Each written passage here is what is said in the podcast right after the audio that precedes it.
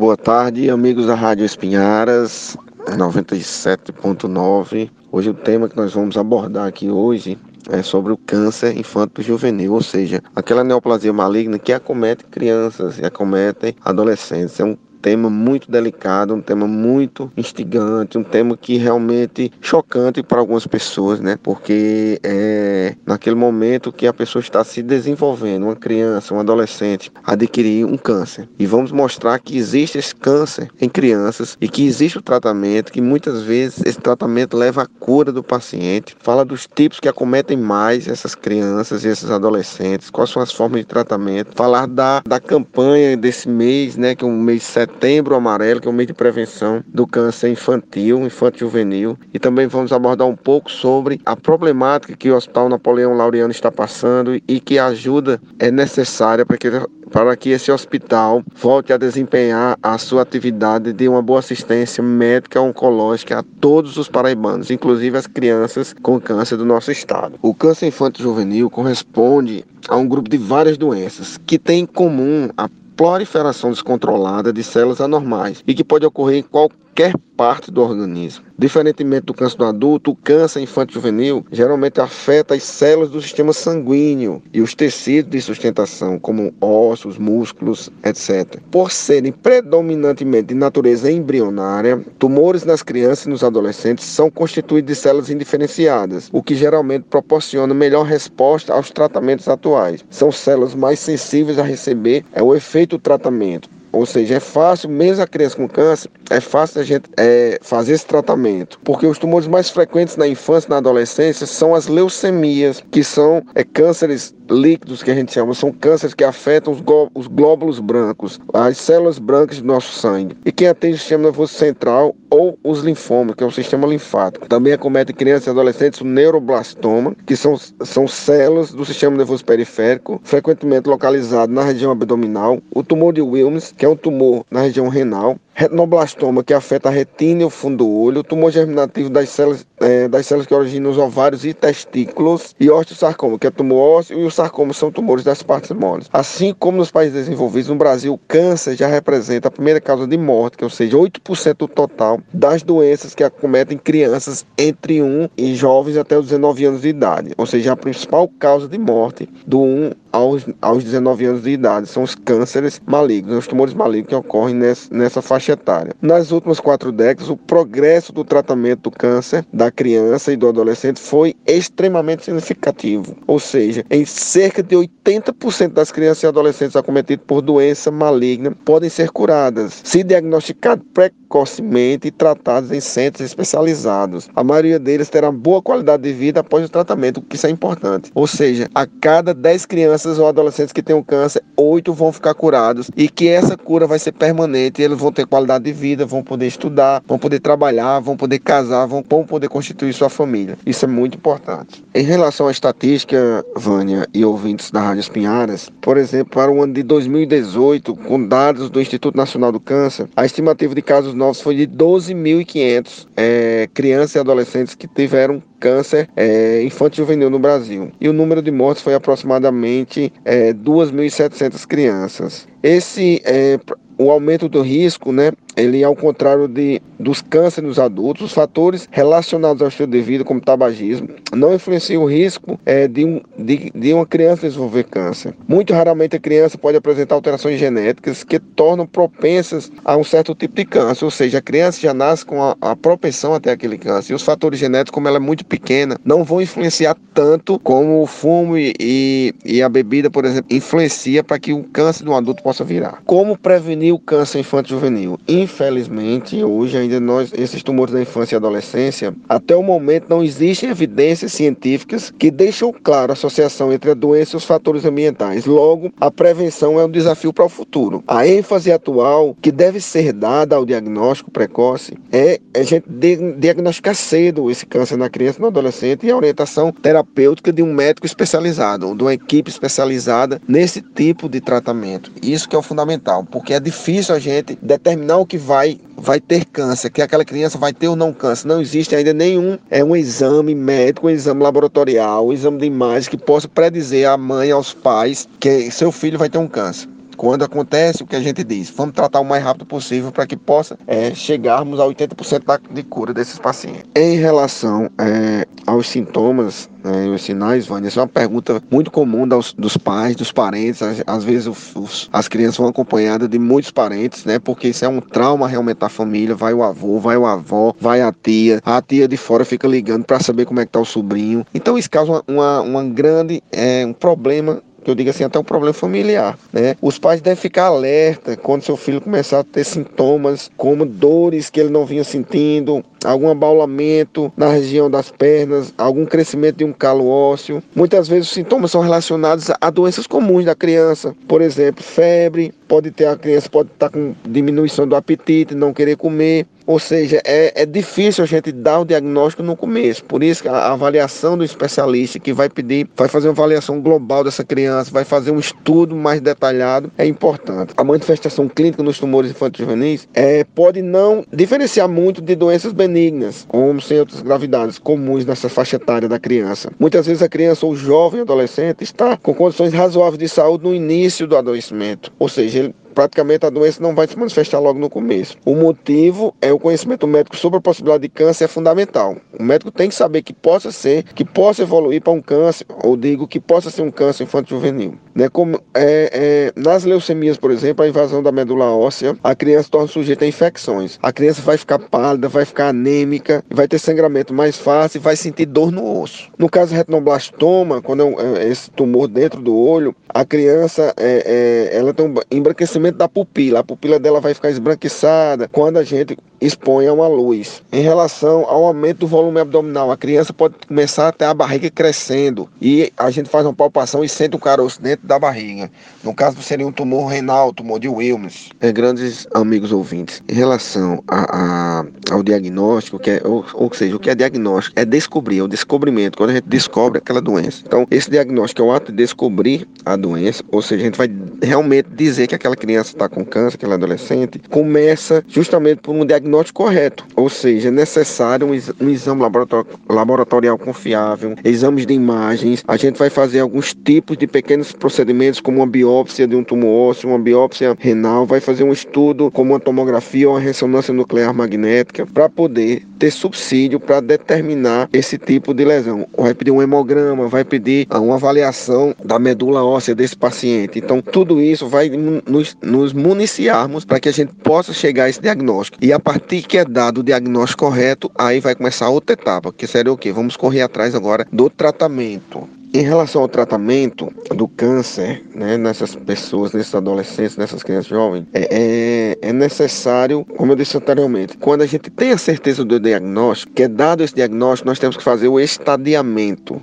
O que é o estadiamento? É saber em que momento se encontra a doença. A doença está localizada, a doença está espalhada, a doença tem mais de algum órgão, é, a doença está com manifestações sistêmicas graves associadas àquele quadro. Ou seja, a gente tem que saber em que momento se encontra a doença. Eu sempre falo falo aos meus pacientes, explico como se fosse uma parábola que Jesus explica aos apóstolos. Eu faço uma parábola comparando o câncer a um chame de abelha. Um chame de abelha, de abelha, aquela abelha italiana, aquela abelha africana. A abelha italiana, que é conhecida aqui na nossa região, quando ela vai começar a fazer um enxame, um enxu de abelha, ele começa pequeno, com poucas abelhas ali naquela colmeia, formando aquela colmeiazinha pequena. Se você não percebe que aquela colmeia está se formando, outras abelhas vão chegando, ou seja, outras células neoplásicas vão, se, vão surgindo e vai crescendo crescendo a colmeia, vai crescendo a capa de mel. Chega um momento que aquela capa de mel tá tão grande, tamanho de uma pessoa, que se você for bater nele, as, as abelhas vão se espalhar e vão destruir a pessoa. É mais ou menos dessa forma que eu digo. O câncer começa pequeno. Se a gente pega esse câncer no começo, a gente vai, vai conseguir resolver essa, esse problema de forma mais certeira, de forma mais correta. Então é preciso no tratamento também das, das crianças e adolescentes com câncer que nós descobramos o mais rápido possível, porque aí sim a gente vai poder indicar uma cirurgia cirurgia, indicar o transplante medula óssea quando for necessário, indicar a, a quimioterapia, indicar a radioterapia, indicar a imunoterapia. Ou seja, a partir do momento que é, é, é feito o diagnóstico, feito o estadiamento correto, aí nós sim temos várias possibilidades terapêuticas. Entra a terapêutica medicamentosa, a terapêutica é, com a quimioterapia, com a imunoterapia, a terapêutica com a cirurgia. Muitas vezes são casos de cirurgias grandes, muitos viscerais, às vezes tem que fazer amputação. Eu já vi crianças que teve que amputar a perna, amputar o braço, mas assim, é melhor para a família, para o pai, ter um filho que teve com câncer, que vamos ter que dizer, olha, vamos ter que amputar a perna do seu filho, mas para que ele possa sobreviver, do que ele ficar com aquela doença e a doença manifeste e a, e a criança venha a morrer da doença. Então, é uma, realmente é um, é uma, é um momento de muita angústia para a família. Você tem um filho amado que descobre aquele momento, aquela doença, então passa por todo um processo, um processo mental, um processo espiritual, um processo econômico que tem muitas famílias às vezes que gastam tudo para poder ver o seu filho amado tendo o melhor tratamento possível. E assim, o tratamento não é feito apenas com o médico, né? O tratamento dessas, dessas pacientes, dessas crianças e adolescentes é multidisciplinar. São muitos médicos também, né? Vários tipos de médicos, é, um hematologista, um oncologista clínico, cirurgião, cirurgião oncológico, clínico geral, pediatra, pediatra oncologista, é, e também tem a equipe da enfermagem que é fundamental para poder pegar o acesso desses pacientes, para cuidar desses pacientes, para fazer o tratamento mais humanizado, a equipe da, da fisioterapia, a equipe da nutrição, que é quão importante é a nutrição desses pacientes que estão em desenvolvimento, como eles devem se alimentar bem, e o nutricionista especializado em oncologia também faz esse tratamento específico para isso, o educador físico que pega essa criança, que faça uma atividade física que ela tenha condições de fazer, os professores são fundamentais, nesse momento da vida as crianças estudam e muitos hospitais fazem tratamento de câncer infantil juvenil, existem salas de aulas dentro do próprio hospital, onde professores vão dar aula a essas crianças, para que a criança não possa perder o ano letivo durante seu tratamento. As crianças fazem prova, as crianças recebem todo o material escolar, reforço de, de, de voluntários que vão lá é, ajudar essas crianças, professores mesmo que vão lá é, lecionar essa matéria para essas crianças. Tudo é fundamental é, nesse tratamento. A importância do apoio familiar, a importância de parentes, a importância dos governos, a importância da prefeitura, a importância do Estado, a importância é, do governo central, do governo federal, que todos possam ajudar, as câmaras vereadores, os deputados, todo mundo tem que ajudar fazendo medidas que possam sanar, que possam ajudar hospitais. Né? A gente vai falar um pouco sobre essa crise que passou, o Hospital Napoleão Laureano, o hospital onde eu fiz meu estágio, onde eu conheci crianças com câncer, quando eu era é, estudante de medicina, e onde eu tive aquele primeiro impacto quando eu vi, quando a gente vê uma criança com, com câncer, Vânia, a gente fica até emocionado. Eu me, eu, eu me emociono quando eu falo sobre isso, porque a primeira vez que eu vi uma criança com câncer, eu ficava me perguntando por que isso acontece, né? E, e já perguntei a, a, até mesmo a alguns padres por que isso acontece. Mas são explicações que a própria Bíblia vai trazer, que isso não é, é uma doença mundana daqui da gente, mas que é, é, é uma passagem que nós estamos por aqui, não é um pecado, não é? Que a, que a criança teve, não é um karma, é, é, é uma coisa que faz nossa cabeça mexer, né? Eu eu lembro até hoje do dia que eu entrei lá no Hospital Napoleão Laureano e vi crianças com câncer. Quando fui fazer minha residência em, em Recife, também é um hospital que trata crianças com câncer. Eu via toda essa, humaniza essa humanização dessas crianças que estudavam na sala de aula. Então é uma coisa assim que eu acho que a, a, é a, a especialidade mais importante de toda a medicina é quem mexe com crianças com câncer, nem né, com adolescentes com câncer. Realmente são pessoas abnegadas, são pessoas que eu acho que eles, eles têm é, um cantinho certo lá no céu. Eu digo até assim, é porque realmente você tratar com esses anjinhos que eu digo, essas pessoas que estão começando a sua vida, nesse momento de, de, de, de, de sofrer, nesse momento é uma passagem, né? Mas assim, o importante é isso, a mensagem que eu digo é de otimismo, porque 80% das crianças, elas com tratamento adequado, se fizer a quimioterapia, se fizer um transplante medular óssea, fazendo a cirurgia, é, eles vão ficar curados. 80%, veja que, que índice alto é esse. Nós queríamos chegar aos 100%, mas ainda não chegamos. Mas com as pesquisas que estamos fazendo, eu acredito sim que Deus um dia pode dar esse conhecimento ao homem para que ele vá adquirindo aos pouquinhos essa capacidade de curar, né? Então eu, eu é um tema assim muito que eu gosto muito, né, de, de, de falar, porque assim é um tema que me emociona bastante mesmo. É quando eu penso que crianças passam um processo de quimioterapia, cirurgias mutilantes, mas pensando que ela vai ter uma qualidade de vida lá na frente, quando ela passa pelas por esse tratamento, lá na frente vai ser um adulto, é, vai ser um voluntário, vai ser um, vai ser um médico, vai se transformar no médico, no engenheiro, no radialista, no professor, no fisioterapeuta, vai dar essa, essa contribuição para a nossa sociedade. É para isso que nós, nós, nós estamos aqui, para ajudar as pessoas a que ela tenha uma qualidade de vida boa e reduza esse sofrimento para a família. Estão acompanhando essa crise que o Hospital Laureano vem passando, né? assim como outros hospitais de câncer no Brasil, o Hospital da FAP em Campina Grande é, vem passando, e também nosso hospital daqui de Patos, que nós estamos começando agora, acabou de fazer um ano e passa por alguns processos ainda para melhorias, mas assim, é preciso que a população se conscientize, porque é muito caro o tratamento oncológico e só o, o, os governos às vezes não têm a capacidade momentânea de resolver aquela situação. É lógico que assim, a parceria com a público-privada, o governo municipais, prefeituras que possam ajudar um hospital tipo Laureano, fazendo doações mensais, doação do governo federal, doação do governo, do governo estadual e doações de pessoas físicas também, como na sua conta da Você pode ajudar. Quando você pode fazer uma doação diretamente no site do Hospital Laureano e pegando o número da conta, você fazendo a doação, com certeza essa sua doação, esse valor dessa doação, da sua doação vai ser muito bem empregado no tratamento de pessoas com câncer. Inclusive, lá faz tratamento de crianças com câncer, de, de adultos com câncer, de adolescentes e crianças. Então, é importante que a consciência da população, que a, a, o coração dessas pessoas e a mente sejam tocados em relação a ajudar esses hospitais que tratam pacientes com câncer. O tratamento do câncer é muito caro, a quimioterapia é cara, a radioterapia é cara, cirurgias são caras, a manutenção do hospital desse é muito caro, a conta de energia devido à radioterapia que gasta muita energia, a conta de água, a conta de internet, a conta de material de limpeza é muito grande. Então, se a população começar a se conscientizar, começar a fazer doação para esses hospitais, pode doar para o Hospital Laureano, para a FAP, o Hospital Regional ainda não, não tem como receber diretamente essas doações, mas pode trabalhar como voluntário, pode ajudar na aquisição de bens para esses hospitais. E uma doação mensal pequenininha que saia para uma pessoa, mas que, pode, que quando se soma com muita gente, vai fazer com que o hospital não deixe de atender as pessoas, para que o hospital forneça o atendimento adequado, porque a gente sabe que o câncer, de forma geral, até 50% as pessoas podem ficar curadas se fizer o tratamento adequado.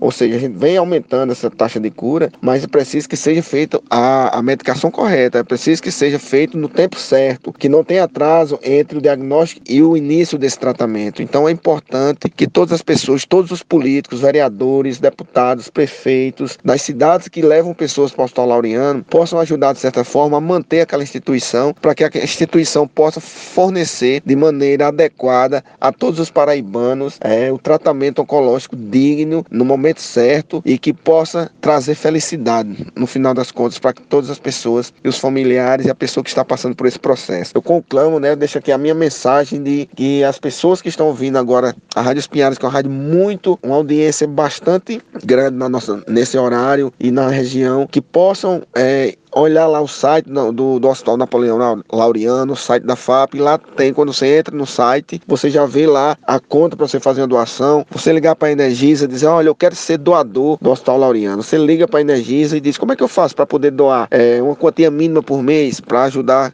crianças com câncer, adolescentes e pessoas que estão passando por essa etapa da vida. Então, é um momento da gente realmente nos unirmos aqui na cidade de Paz para que possa ajudar o Laureano, porque o Laureano, mesmo sendo lá em uma pessoa, mas muitos pacientes daqui aqui de Patos são tratados no Laureano. Muitos pacientes de Quixaba, é, São José das Pinharas, das regiões circunvizinhas aqui, todos são tratados lá no Laureano. Então, todos nós podemos contribuir de certa forma, porque é um hospital de todos, né? Todos nós um dia podemos ter alguém na nossa família ou sermos acometidos por neoplasia e quando estivermos doentes, queremos receber o melhor tratamento possível. Então, eu faço um pedido aqui a toda a população que vamos ajudar o Laureano, vamos ajudar, ajudar os hospitais de oncologia para que possa fazer o, o adequado é, tratamento, diagnóstico e conduta dos nossos pacientes. Boa tarde a todos, deixa aqui o meu abraço e boa saúde a todos.